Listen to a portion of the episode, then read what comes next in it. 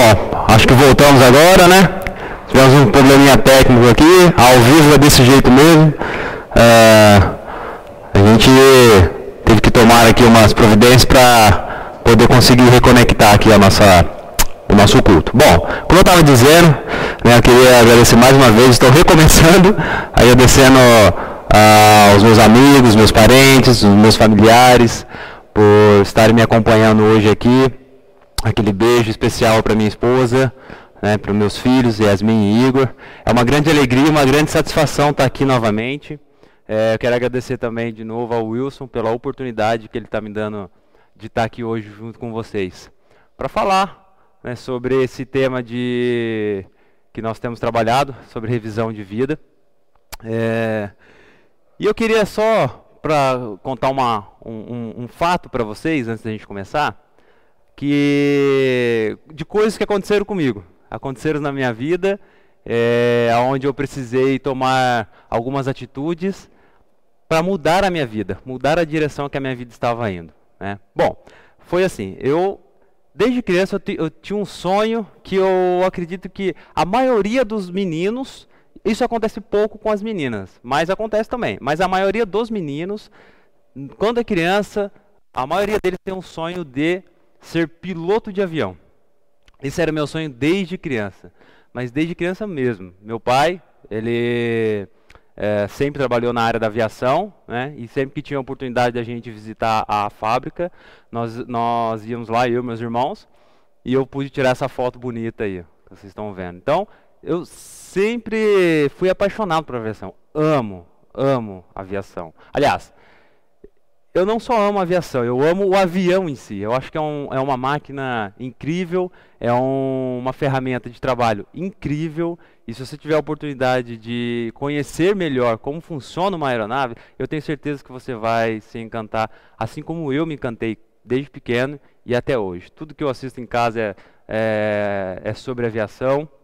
Eu estou sempre por dentro desse, desse meio e desse assunto. E a empresa que eu trabalho hoje também, nós é, somos fornecedores né, de ferramental aeronáutico para a empresa aeronáutica. Né? Então eu tô aí sempre, sempre estive dentro desse meio. Né? Mas, cara, um sonho sensacional que eu tinha desde criança. Eu, eu, eu, eu cheguei assim a, a investir forças, recursos para realizar esse sonho. Então o que acontece? Em 2011 eu fiz, é, eu comecei a fazer alguns serviços na, numa, na, na Embraer e, e lá eu comecei a ter acesso a uma área onde eles davam treinamento para pilotos. O, o, o, cliente compra um avião da Embraer, eles levam lá o piloto da companhia, treina ele nesse, nesse setor. E eu me encantei, falei, agora eu me encontrei. E aí eu comecei a correr atrás, investir tempo, investir recursos, fiz alguns voos, né? além da parte teórica, eu também tive a oportunidade de voar e vocês não têm a noção do quão bom é você segurar um manche de um avião, dar full power, correr view one, rotate e subir. Gente, é a melhor sensação do mundo. Tive a oportunidade de fazer isso por cinco vezes. Né? Mas o que, que aconteceu? Em 2011, eu comecei a fazer isso, fui trilhando, fui trabalhando isso, e coisas foram acontecendo. Em 2013, em 2013 eu recebi uma visita de um amigo muito querido. Hoje eu, eu posso dizer que é um amigo muito querido, mas naquela época eu senti uma dor no coração, porque ele chegou em casa e me deu um balde de água fria. Ele falou assim: eu contei a minha história de vida para ele, parecido com essa que eu contei para vocês, e ele falou assim: Rômulo, você já parou para pensar se Deus disser que não é para você ser piloto? Aquilo para mim foi um baldaço de água fria. Eu estava ouvindo ele falar, achando que ele ia falar, é, Deus mandou eu vir aqui para falar que você vai ser uma benção, vai ser um piloto comercial, você vai é, prosperar na sua profissão. E eu estava assim, ó, ele falando, eu sorrindo, sorrindo. Quando ele falou isso, eu engoli seco, falando, ah, é, é, mais ou menos, né? Se Deus achar que isso é, que é a vontade de Deus, eu, eu, eu vou acatar, mas eu, eu, aquilo doeu muito no meu coração, porque eu vim construindo aquele sonho muito, há muito tempo, muito tempo. E para minha sorte, para o meu azar, ele estava certo. O pastor Leonardo, inclusive, quero mandar um beijo para ele. É, ele estava certo e eu estava errado. Porque em 2018 Em 2018 eu passei por um momento de crise emocional, um, um momento de crise existencial, onde eu comecei, isso afetou a minha vida pessoal, a minha vida profissional, a minha vida ministerial, e eu surtei. Eu surtei, eu não sabia mais o que fazer. Eu cheguei ao ponto de fugir de casa, fiquei por algumas horas desaparecido de casa, as pessoas me ligando, minha esposa me ligando, uma coisa é, errada da minha parte, mas eu não sabia o que fazer. Eu estava desesperado, porque muitas coisas vinham acontecendo na minha vida e eu não estava conseguindo lidar com elas. E o sonho de piloto já não estava tão evidente. Então, é, em 2018, eu comecei, eu procurei um amigo, é, pedi uma indicação de alguma coisa para ler e ele me indicou esse livro, né, Revisão de Vida, que é o livro que nós estamos aqui é, usando como referência né, para a nossa, nossa série. Então, eu li esse livro e esse livro foi para mim um divisor de águas. Né? Foi um livro que abriu a minha mente de uma forma que eu não imaginava que isso fosse acontecer. E esse livro me deu uma, uma nova diretriz. E eu comecei a me questionar. A pergunta que ficava na minha cabeça durante a leitura desse livro e naquele resto de ano, de 2018, era por que, que eu vim no mundo? Por que, que você veio ao mundo? Qual a sua, o seu objetivo de estar aqui hoje? Para que Deus te criou? Né? E eu fiquei, aquilo ficou martelando. Para mim era para ser piloto, né? piloto avião, levar as pessoas para lá e para cá, enfim. Mas Deus falou uma coisa muito diferente comigo naquele dia. Aliás, naquele ano, né? Durante todo o período que eu estava vivendo.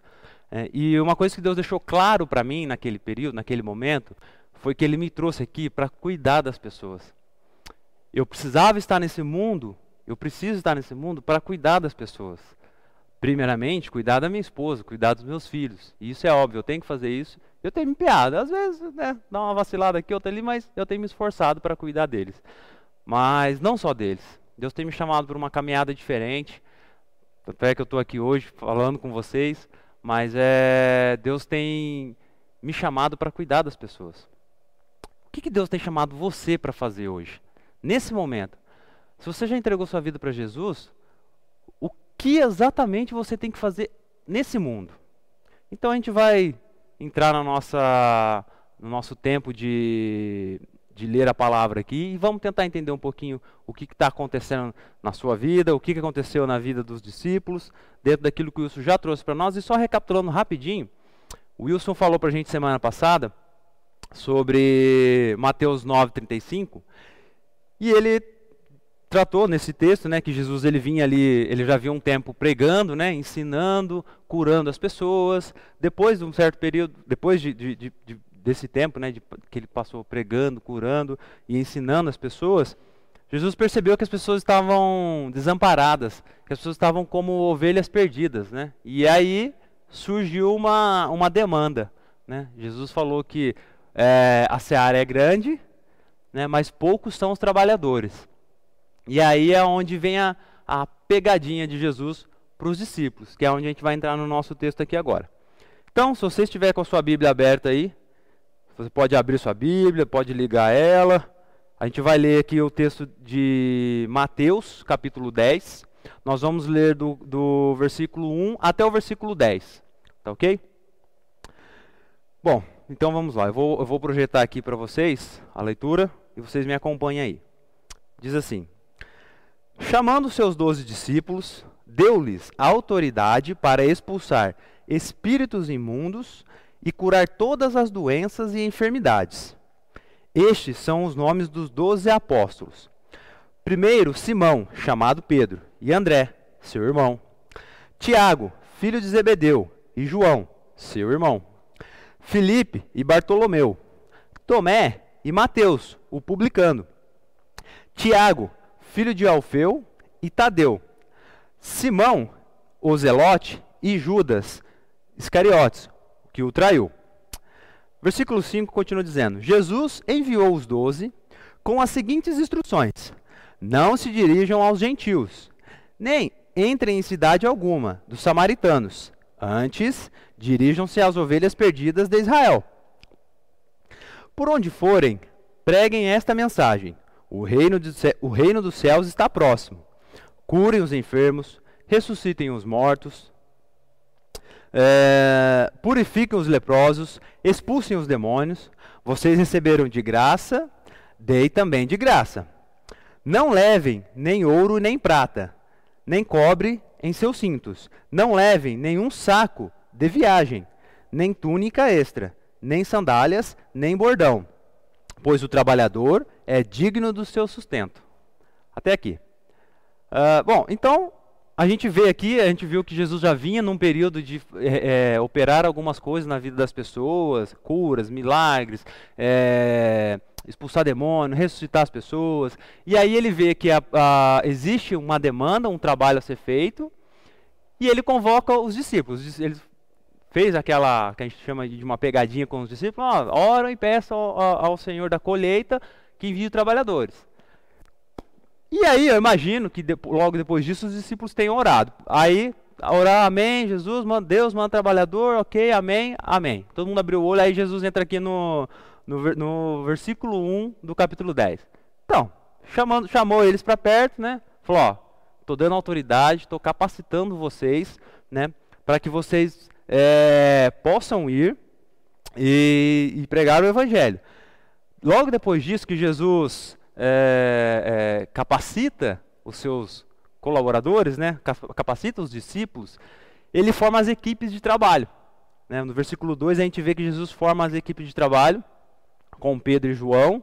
É, é, aqui, ó, é Simão Pedro e André, seu irmão. Né? A dupla era Simão Pedro e André, Tiago e João, uh, Felipe Bartolomeu, Tomé e Mateus, Tiago filho de Alfeu, e Tadeu, e Simão, que era o Zelote, junto com Judas Iscariotes. Jesus formou duplas. Né?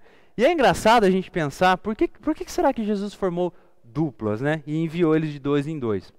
Ele fez semelhantemente isso em Lucas 10, quando ele enviou os 72 discípulos. E por que, que ele manda assim o pessoal de dois em dois? Ah, eu entendo aqui, eu vejo que só Jesus poderia fazer algo que talvez fosse é, improvável se tornar provável. Porque, por exemplo, quando ele separa os irmãos, eu não sei você, mas é, eu já briguei bastante com os meus irmãos. não sei se tem algum dos meus irmãos me assistindo, mas eu já briguei. Né? Já briguei de ofensa, já briguei de, de, de, de porrada, já briguei é, de diversas formas com os meus irmãos. E a gente mais brigava do que se dava bem. Né? Lá em casa a gente está vivendo um pouco esse período também. Nossos filhos, eles são uma benção, são lindos, eles se amam, mas é mais comum você ver. Ah, o Igor chama a Yasmin de Mimi, então a gente só escuta: Mimi, não faz isso. Aí a gente escuta: Igor, para. É, é só isso que a gente escuta o diálogo deles. Mas é mais comum crianças brigarem, é, irmãos brigarem, na verdade. E Jesus manda eles junto para essa missão. Ah, outro exemplo é Tiago e João é, que são ah, um exemplo que a gente tem de Lucas 9, 54, quando ah, eles falam para Jesus, Jesus, a gente pode orar para Deus mandar um raio na cabeça dessas pessoas, né, que estavam indignados, são pessoas altamente explosivas. Então Jesus forma equipes com pessoas improváveis, que talvez é, teriam muito mais é, contra, poderia dar muito mais errado aquele, aquele trabalho do que dar certo. Mas é isso que Jesus faz. Jesus pega as pessoas improváveis e coloca junto com outras pessoas mais improváveis ainda e torna tudo provável. Porque ele é Deus, ele pode fazer qualquer coisa. Mas fato é que o, o principal que eu gostaria de destacar com vocês aqui é que o reino de Deus ele não se constrói sozinho. A gente precisa de um companheiro, a gente precisa estar com alguém, independente de quem seja, né? A gente tem que estar com alguém caminhando junto, lado a lado. E é o que a gente sempre tem falado aqui na nossa igreja. Né? É, desde que eu estou aqui nessa igreja, nós, nós temos batido é, forte nessa, nessa tecla, né? De que precisamos ter um companheiro de jornada, precisamos caminhar com alguém, porque sozinho a gente não vai conseguir fazer nada. Né? Sozinho a gente só vai dar cabeçada. Nós precisamos ter um companheiro que nos ajude, que nos encoraje. Pode ser o seu irmão de sangue, né? Porque por mais que ele te odeie, é, no fundo, no fundo ele te ama. Ele te ama, ele provavelmente daria a, a vida dele por você. Então, é, esse é o ponto que eu queria destacar com vocês, de que o reino de Deus não se constrói sozinho. Mas, é, que eu quero trazer para vocês nessa noite, aliás, perdão, nesta manhã, é a respeito da, do que nós temos falado sobre revisão de vida. Precisa, a revisão de vida, a gente precisa mudar o curso de alguma coisa. Quando a gente fala em revisão de vida, eu preciso rever. Até aqui, isso tá, tá, tá, estaria legal. Mas não está mais do jeito que precisava ser. Então eu preciso mudar. Não, agora eu vou para cá. Ou agora eu vou para lá. É, então, quando a gente fala em revisão de vida, quando eu precisei mudar a direção da minha vida, a direção do sonho que eu tinha, é, eu precisei tomar um novo curso. Eu precisei entender o que Deus estava falando comigo, entender a, a vontade de Deus para minha vida, para eu falar, não, realmente, essa é a direção que eu preciso tomar. Então, e o versículo 5 e o versículo 6, vocês percebem que Jesus ele foi muito específico na direção que ele queria que os discípulos fossem, porque se você ler o versículo, ele fala assim: ó, é, Jesus enviou os doze com as seguintes instruções: Não se dirijam aos gentios, nem, é, e nem entrem em cidade alguma dos samaritanos.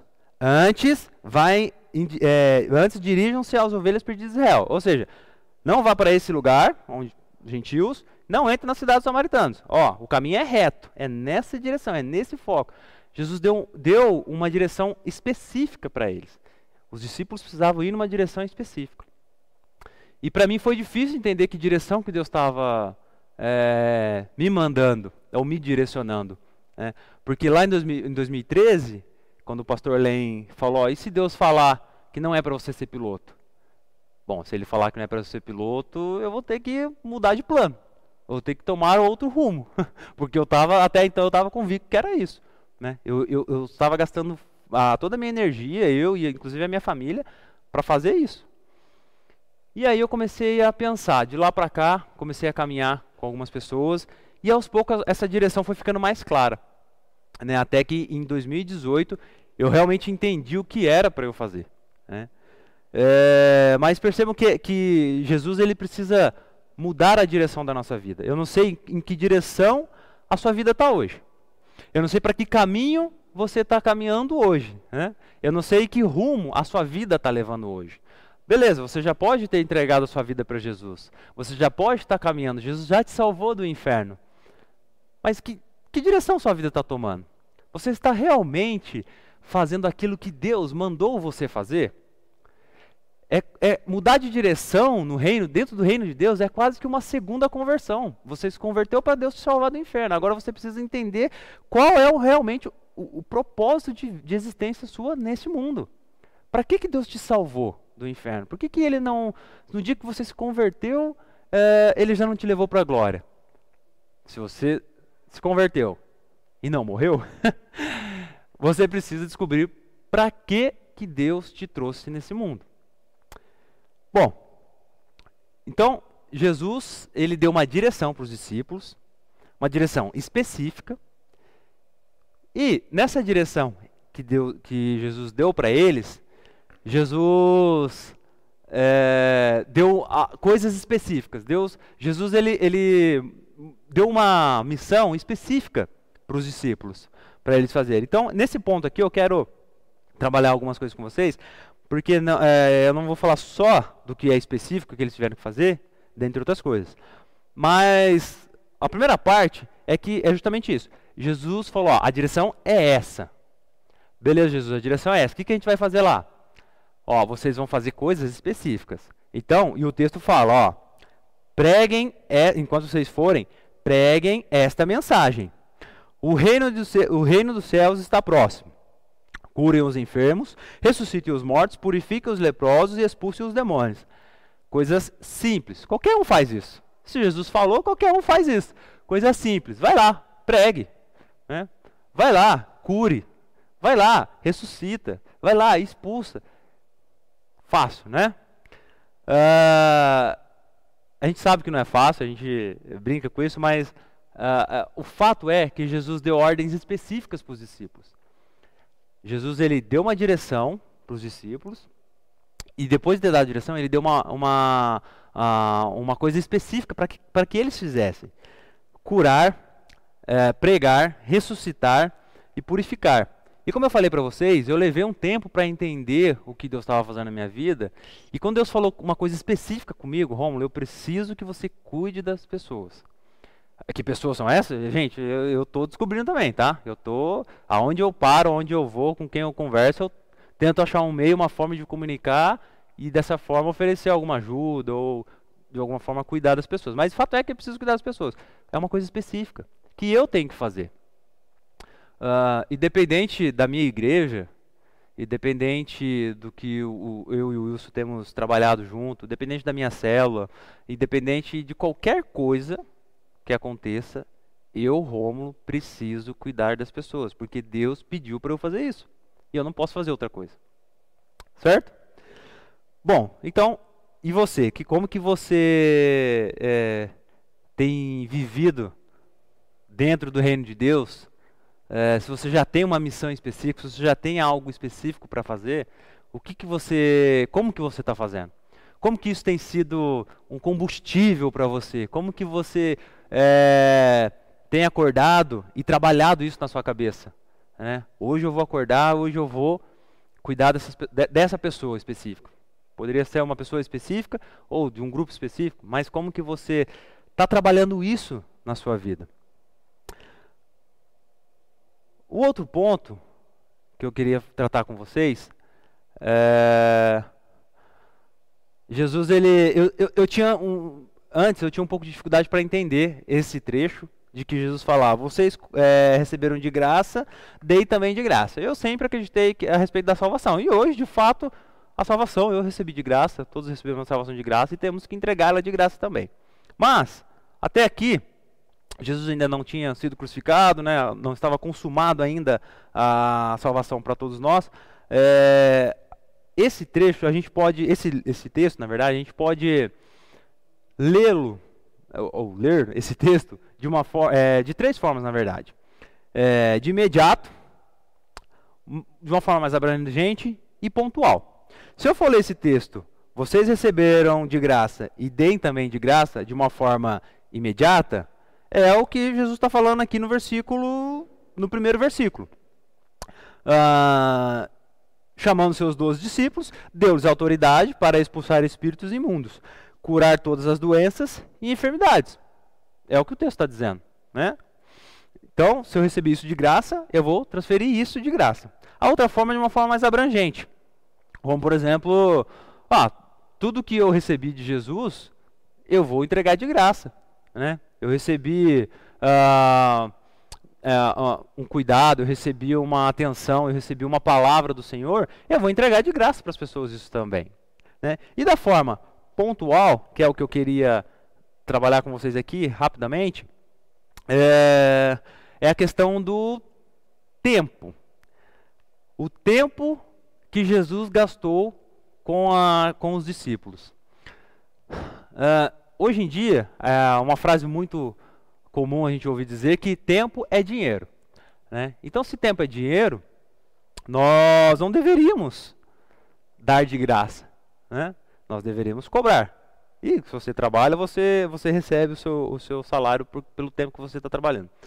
Mas Jesus, ele não, em nenhum momento, desde que ele começou a caminhada dele com os discípulos, em nenhum momento ele cobrou os discípulos para ensiná-los. Né? Então, desde Mateus 4, quando Jesus começa a, a, a, a pregar, né? começa a, o ministério dele, e ele convida, ele chama os discípulos para caminhar junto com ele, não todos ainda, né? porque se não me engano, Mateus ele vai chamar mais para frente, né? uns versículos mais para frente, mas uh, Jesus, quando ele chama os discípulos para caminhar com ele, ele começa uma caminhada. Então, Jesus, vou pôr para vocês aqui, ó. Em Mateus 5, 6 e 7, uh, eh, Jesus ele prega para uma grande multidão. Jesus vai no monte e prega para uma grande multidão. O famoso Sermão do Monte. Uh, já com os, alguns dos discípulos acompanhando ele. Logo depois, em Mateus 8, Jesus ele cura o leproso, é, ele cura o servo do centurião, ele cura a sogra de Pedro, Pedro. aliás, o servo centurião ele ressuscita ele. Uh, ele cura a sogra de Pedro. Logo depois de dar esse grande presente para Pedro, o que, que ele faz? Ele acalma a tempestade. É, e depois ele expulsa os demônios, aquele episódio onde eles chegam ao outro lado, né, quando ele atravessou o rio, o, o rio e o mar, e do outro lado ele se encontra com, com, dois endemoniados que estavam há muito tempo já né, naquela condição, gritando nos sepulcros. Assim que Jesus chegou na, naquele lado, eles já vieram questionar Jesus e começaram a, a, a gritar e ficar em euforia, e Jesus expulsou eles de lá foram para aquela manada de porcos e se arremessaram na, numa ribanceira. Bom, é, e depois em Mateus 10, é, perdão, Mateus 9, Jesus ele cura um, para, um paralítico, ele cura a mulher que tinha um fluxo de sangue, é, ele cura a filha do dirigente da sinagoga, ressuscita ela, ele cura dois cegos uh, e um homem que era mudo, estava endemoniado também, e Jesus expulsa o demônio desse homem, e esse homem também, ele volta a falar, e é liberto. Ou seja, para fazer tudo isso requer tempo. E Jesus manda os discípulos fazerem isso: pregarem, curarem, expulsarem, ressuscitarem. Né? E, e, e eu imagino que para você conseguir curar, é, aliás, conseguir não, que você tenha essas experiências, isso requer tempo. Requer que você dedique tempo praticando essas coisas requer que você tenha alguém que você ou que você ensine alguém a fazer isso, ou que alguém te ensine. E o que Jesus fez foi exatamente isso. Jesus passou um período ensinando os discípulos e agora ele está começando a, a, mandar os discípulos para essa, essa missão. Então, aquilo que Jesus não cobrou nada para fazer, absolutamente nada, ele está dizendo para os discípulos também: olhe, vão, é, vocês receberam isso tudo de graça, tudo isso que eu ensinei vocês foi de graça, e vocês vão fazer isso de graça também. Não cobrem. Não cobrem por pregarem, não cobrem por curarem, não cobrem por ressuscitarem, né, não cobrem por expulsarem demônios. Então, foi um tempo muito bem gasto de Jesus com os discípulos, e na minha vida não foi diferente.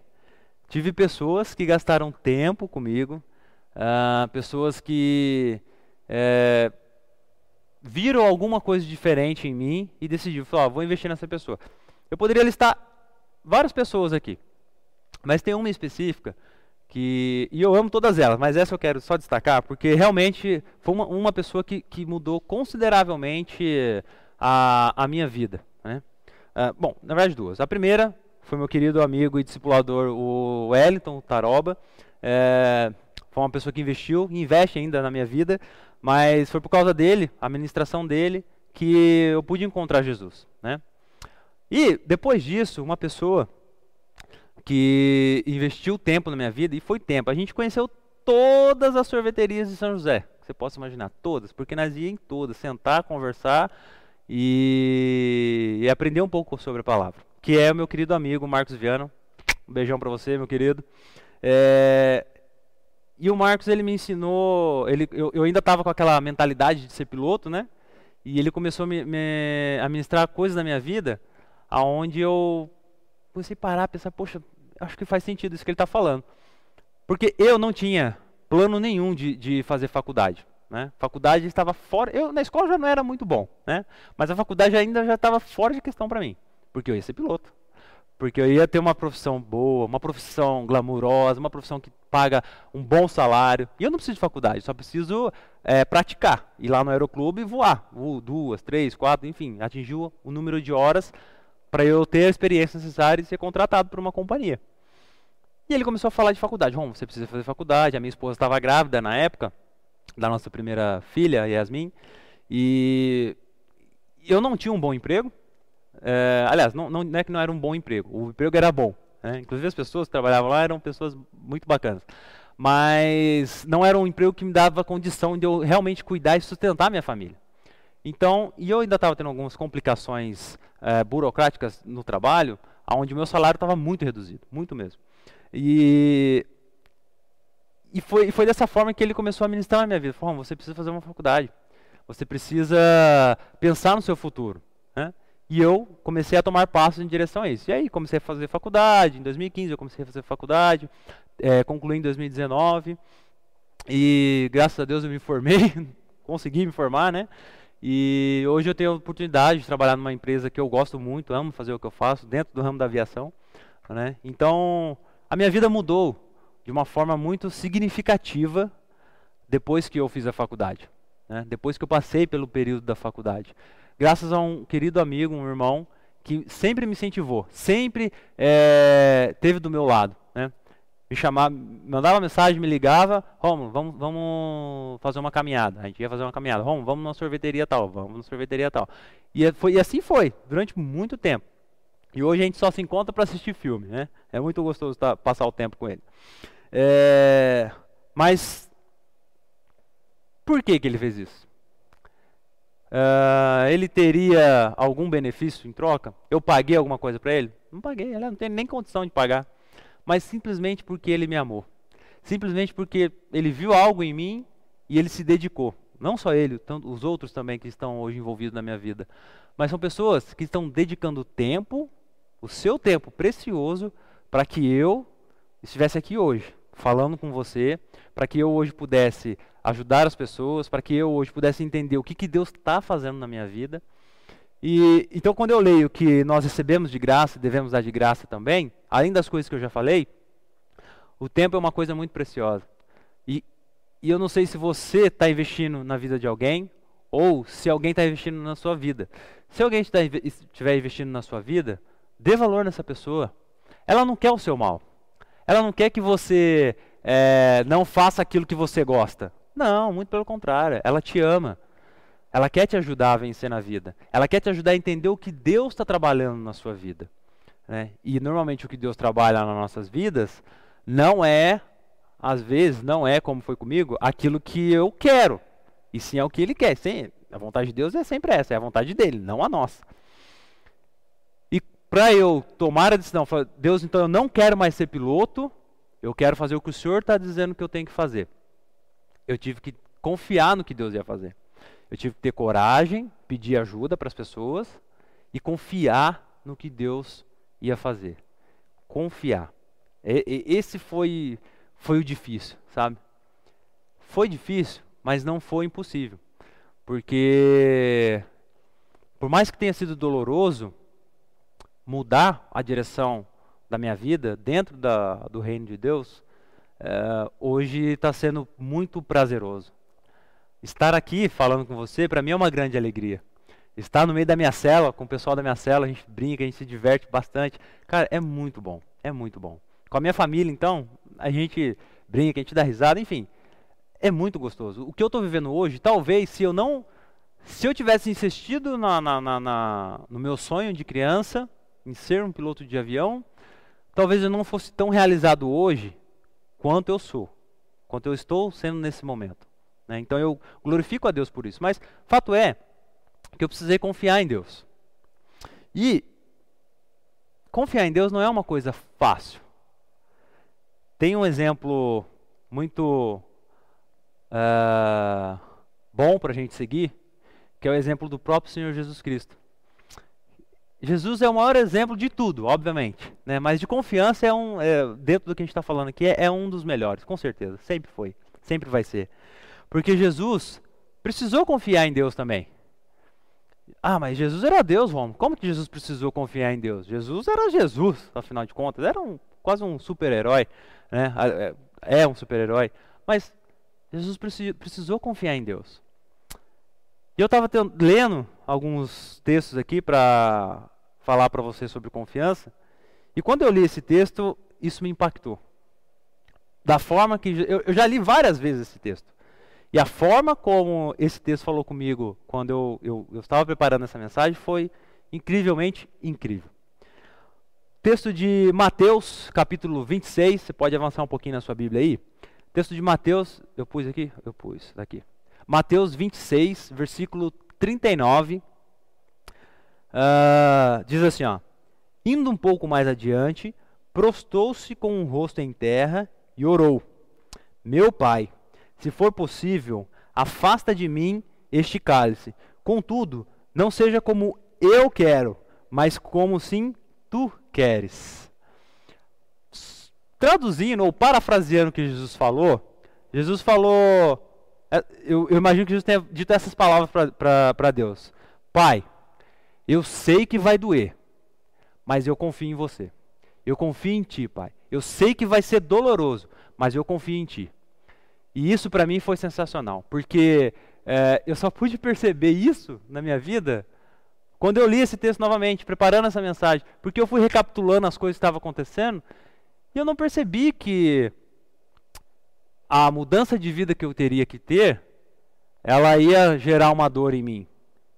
Tanto é que quando eu comecei a tomar passo com isso, as coisas foram acontecendo, acontecendo, acontecendo, e em 2018 eu espanei, não aguentei. E, e foi doloroso. Abrir mão de um sonho que a gente ama, abrir mão de uma coisa que a gente quer muito na vida, para confiar em Deus, porque o que Ele está fazendo na nossa vida vai ser melhor para nós, meu. O que, Jesus, o que Jesus fez foi exatamente isso. Jesus confiou naquele, naquela missão, naquele plano que Deus já tinha para a vida dele, e disse: Ó, Deus, não seja como eu quero. É, perdão, deixa eu achar aqui. Ó. É, de mim esse cálice, contudo, não seja como eu quero, mas como tu queres. É, pode doer o que Deus vai fazer na sua vida, a direção que Deus vai te mandar, se é que Ele já não está te, te, instruindo, e você está aí se relutando, se debatendo, pode doer. Mas confie em Deus, porque é Ele que vai cuidar de você. É Ele que vai suprir todas as necessidades e vai te colocar num lugar para fazer algo, aquilo que Ele te chamou para fazer, e você vai, se, você vai se sentir tão realizado que aquilo lá já não vai importar mais. Hoje eu, hoje eu assisto, tudo que eu assisto é de aviação. Quase, aliás, quase tudo. Né? Eu assisto outras coisas, mas bastante coisa que eu assisto é sobre aviação. E, gente, eu amo ver avião. Eu amo ver o avião decolando, eu amo ver o avião pousando. Eu falava, eu ia no aeroporto, eu moro muito perto de um aeroporto. Eu ia no aeroporto, eu vi o avião decolando, eu falava glória a Deus quando o avião decolava. De tão feliz que eu ficava. E por dentro são coisas fantásticas, são máquinas, são ferramentas, é um equipamento fantástico. Você está na cabine de um avião, como eu falei aqui mais, um pouco mais cedo, você ter a sensação de segurar um manche do avião, dar o full power e puxar, é a melhor coisa do mundo. Mas o fato é de que não foi fácil desistir disso. É... E hoje o que eu vivo, o que eu faço para Deus, para mim é muito gratificante. Tão gratificante que supre aquele, aquele desejo que hoje eu vejo que era um desejo que eu tinha. Não era um sonho, um sonho em si. Né? Porque o, o sonho genuíno, sincero e verdadeiro que eu estou vivendo é aquele que Deus me chamou para viver. Certo? Bom, as mudanças elas acontecem nas nossas vidas, é, como eu falei, para que nós possamos ser pessoas melhores. Jesus muda a nossa vida não para que a gente seja melhor que os outros dentro do reino de Deus ou, ou na sua vida mesmo, no seu cotidiano, Jesus não te muda para você ser melhor que os outros. Jesus te muda, te transforma, muda a direção de tudo que está acontecendo na sua vida para você ser melhor para outra pessoa. Consegue entender isso? Jesus não, Jesus não nos muda, aliás, perdão, Jesus não nos melhora ou não nos muda para a gente ser melhor que os outros. Jesus nos muda, nos transforma para que nós sejamos melhores para os outros. Você está aqui para alguma coisa específica. Para quê? Você vai descobrir. Você tem que orar, buscar a orientação de Deus para isso que Deus quer fazer na sua vida. Para que isso seja uma bênção na vida de outra pessoa. E, para a gente caminhar, começar a caminhar para o nosso final, o último ponto que eu quero falar com vocês, que eu, eu ler no texto é, é um dos que eu mais gosto, inclusive, é o como fazer. Versículo 9 e 10. O como fazer é justamente não fazer do seu jeito. Esse que é o legal. Como que eu vou fazer tudo isso? Jesus mudou a direção. Jesus me, me indicou o caminho certo agora. Beleza, eu estou caminhando no caminho certo. Jesus falou que eu tenho que fazer uma coisa específica naquele lugar. Legal, vou lá fazer uma coisa específica naquele lugar. Agora, como que eu vou fazer isso? Ah, já sei, eu vou equipar o carro, vou abastecer, eu vou comprar uma casa em tal lugar, eu vou fazer. Não, não. Não é do seu jeito é do jeito dele. Porque ele fala assim, ó, como que eu vou fazer? Já começa com um não. Não levem nem ouro e nem prata, nem cobre em seus cintos. Não leve nenhum saco de viagem, nem túnica extra, nem sandálias, nem bordão, pois o trabalhador é digno do seu sustento. Não levem nada, ou seja, não confie no que você tem. O que você tem não é para você se apegar a isso. Porque o, o trabalhador, ele é digno do seu sustento. Porque quem vai cuidar de você é quem te contratou para o trabalho. Ele não usa a palavra trabalhador aqui? Ele usa a palavra trabalhador, que é o que ele fala lá no, em Mateus 9, de 37 e 38. Né? É... Então, disse aos seus discípulos: a colheita é grande e o senhor da colheita é, é, pois, é perdão, a colheita é grande. Então, disse aos seus discípulos: a colheita é grande, mas os trabalhadores são poucos. Peçam, pois, ao senhor da colheita que envie trabalhadores para a sua colheita. Se Deus te contratou como um funcionário dele, ou como discípulo dele, é Ele que vai te dar o, o, os proventos, é Ele que vai te dar a forma de você sobreviver. É Ele que vai trazer o, os recursos para cuidar de você. É. Não é com as suas próprias forças. É. Não é com o seu dinheiro, não é com o seu conhecimento, não é com a, a sua habilidade de falar, não é com a sua a, habilidade física. Não, não é nada disso. Se Deus está te chamando para ser um servo dele, para fazer algo específico que ele está tá mandando você fazer, ele também vai cuidar de você. É. Eu, o que eu posso falar para você é que, dentro desse, desse turbilhão de coisas que aconteceram na minha vida, uh, coisas aconteceram onde eu falei assim: meu, mas isso não vai dar certo. Isso não tem como dar certo. Eu não me via fazendo coisas para Deus sem que eu tivesse que pôr a mão na massa. Né? E Deus falou: Romo, não, não é nada disso, cara. Eu estou te chamando, você vai fazer, mas, é, aliás, eu só vou te usar para fazer. Né? É eu que vou cuidar de você, é eu que vou suprir suas necessidades. E glória a Deus por isso. Né? Deus tem usado meios e formas para abençoar a minha vida, a vida da minha família, abençoar o meu ministério, né, na, com o pessoal da minha célula. É Deus que cuida da gente. Imagine você ser funcionário do melhor chefe do mundo. Já pensou nisso? O melhor chefe do mundo. Eu já tive alguns chefes no passado. Hoje, a empresa que eu trabalho, eu tenho pessoas que são autoridades na minha vida. Mas imagine você ter o melhor chefe do mundo. Meu, o próprio Deus é o melhor chefe do mundo. É Ele que nos dá a confiança, é Ele que nos dá as recompensas. As recompensas, mais para frente, eu, na semana que vem, no próximo é, na próxima mensagem vamos tratar bastante disso, mas é Jesus que cuida da gente em todo momento. E não com, ele não cuida da gente com os nossos recursos. Jesus cuida da gente com os recursos dele, com a força dele, com o poder dele, com a autoridade dele, né? Para a gente caminhar para a nossa conclusão, eu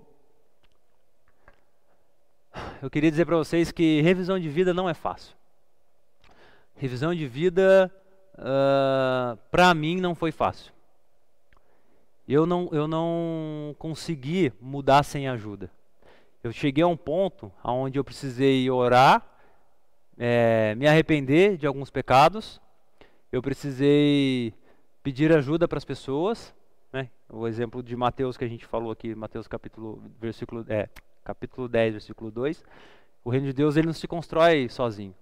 O reino de Deus, ele é de companheiro. É de você ter alguém do seu lado que vai te ajudar a, a, a ter coragem de mudar. Né? Então, se tem uma pessoa que está ali pegando no seu pé, falando, ó, oh, isso está fazendo tá errado, ou ó, oh, isso que está fazendo é legal, mas ó, tenta dessa forma. A pessoa está te ajudando, te orientando, é porque ela te ama, ela está querendo te ajudar a mudar de vida. E não é fácil. Não adianta eu falar para você que é fácil, porque não é. É preciso muita coragem e confiar em Deus, de, do que Ele vai fazer na sua vida, para você poder mudar de vida. Direção, orientação e submissão é o que a gente tem que ter quando a gente está falando em revisão de vida. Se você hoje está disposto a mudar de vida, a revisar a sua vida daquilo que Deus está fazendo na, é, uh, no seu coração, você tem que ter uma nova direção, você tem que ter uma nova orientação e ser submisso à direção e à, e à orientação que Deus está te dando. Né? A direção ela é de Deus, como diz os versículos 5 e 6. a orientação, ela é de Deus, como diz o versículo 7 e 8. E submissão, não depender da gente, depender de Deus, como diz o versículo 9 e 10, submissão a Deus. Ao que Deus vai fazer na sua vida, ao que Deus talvez já esteja fazendo na sua vida. Nós temos vivido um período de, de quarentena, né? Talvez este seja um momento adequado para a gente rever as nossas vidas. Talvez este seja um momento adequado para a gente revisar as nossas vidas. Eu, engraçado porque eu tô, tô revendo algumas coisas na minha, na minha vida, inclusive. Eu estou tendo a oportunidade de ler dois livros é, nesse período de quarentena. Um chama Igreja Simples, meu amigo Felipe me indicou. Muito obrigado, Felipe. É, e o outro, O Anseio Furioso de Deus, que é um livro que o Wilson me indicou também. Esses dois livros estão martelando na minha cabeça. Eu falei, meu, então tudo que eu estou fazendo até aqui está errado. Não é possível. Eu estou fazendo tudo errado de novo. Não é que está errado. Está certo porque não está errado porque o que eu tenho feito, o que a gente tem feito dentro da nossa nosso ministério, tem gerado bons frutos. Mas Deus já está me mostrando nesse período de quarentena que não não precisa ficar nesse desse jeito só, né? Muito é, talvez simples. Né? Tem que ser para eu ser de uma forma mais é, ser mais produtivo, ser mais efetivo dentro daquilo que Deus está fazendo, eu preciso ser mais simples ainda, que é o que o livro tá, o livro que eu estou lendo está me ensinando. Então,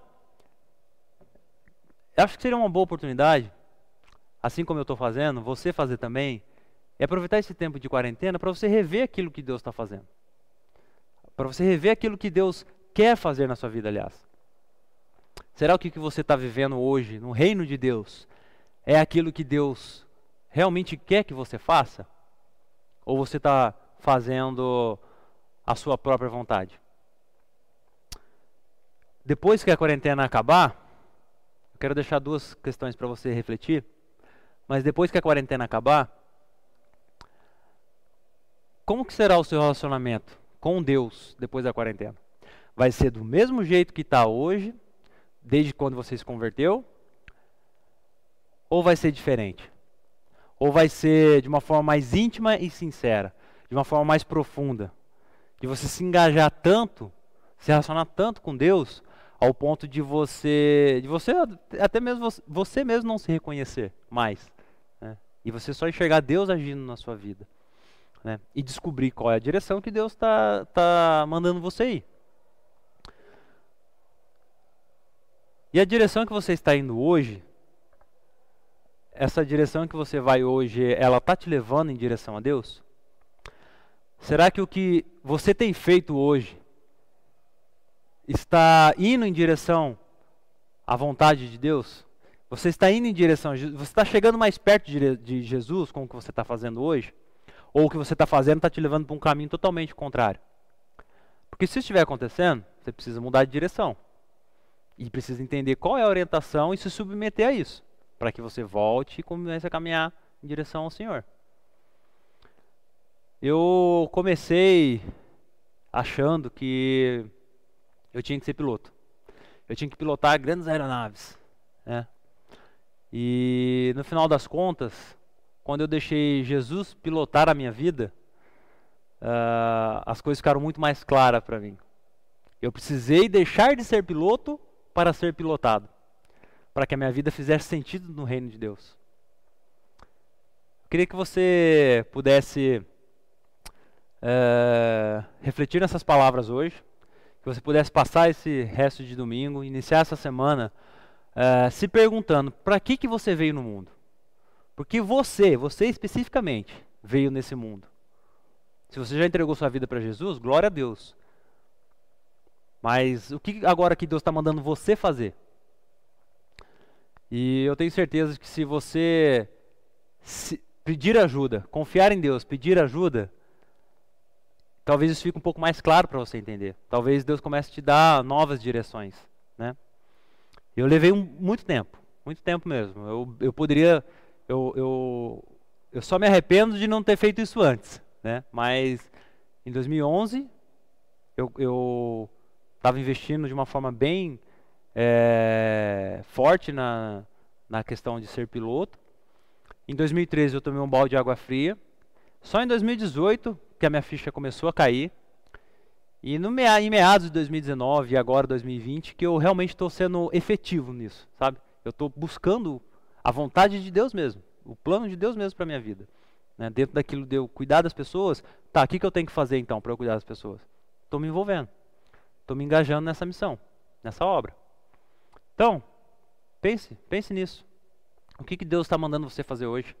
Para que a, a, a direção que você está indo não seja mais a sua direção, e sim a direção de Deus para a sua vida. Amém? Gostaria de orar pela sua vida, gostaria de pedir para que Deus possa te mostrar esse caminho. E assim como eu estou aqui para te ajudar, né? Você pode me procurar, se você me conhece pessoalmente, você pode me procurar para eu te ajudar também a, a descobrir essa direção. Uh, tem tantas outras pessoas na nossa comunidade, você pode usar o QR Code que está aparecendo em algum canto aí, eu não estou com retorno, mas você está vendo ele aí. Você pode mandar uma mensagem e pedir ajuda. Talvez Deus esteja falando algo com você e você não tem com quem compartilhar. Né? Compartilha com a gente, a gente está aqui para te ajudar a mudar de vida. Ok? Vamos orar. Amado eterno Deus, Senhor Jesus, obrigado, Deus. Obrigado por esse dia. Obrigado por essa oportunidade de estar aqui hoje, Pai, falando daquilo que o Senhor tem falado para a tua igreja, Pai, para esta comunidade. Que o Senhor possa mesmo tocar na vida das pessoas que nos assistiram hoje, que o Senhor possa transformá-los de uma forma efetiva, que eles possam se aproximar de Ti, Jesus. Que as pessoas possam entender que elas precisam se submeter à Tua vontade, ó Pai. Que cada coração que está nos ouvindo hoje, ó Pai, possa ser tocado pelo Senhor, Pai, e ter coragem de mudar, de mudar de direção, de mudar de rumo, de mudar a sua história na, no curso desse mundo, Pai. Nós te glorificamos, ó Deus, por fazer parte da maior missão que existe no mundo, ó Deus. E que o Senhor possa mesmo nos ajudar, Pai, a encontrarmos, cada, cada um a se encontrar dentro dessa missão, ó Pai, de, forma específica, em nome de Jesus, ó Deus. Eu te louvo, Pai, eu te agradeço mais uma vez por essa oportunidade, pela vida do Wilson, por ele ter me dado essa oportunidade. Que o Senhor derrame o teu amor, a tua graça sobre as nossas vidas nesse momento, Pai. Que nós sejamos tocados, Pai, pelo Senhor, Pai, e cuidados e guiados pelo Senhor também nesse dia, neste domingo, Pai. Que a nossa semana seja uma semana onde nós possamos refletir naquilo que o Senhor tem falado conosco, Pai. Em nome de Jesus, ó Deus, que eu oro e te agradeço, ó Pai. Amém. Pessoal, é isso, um bom domingo para vocês tenha aí uma, um bom final de semana, né? Esse finzinho de semana e que essa semana seja uma semana abençoada para você, para todos nós. Amém? Deus abençoe, pessoal. Até mais. Tchau.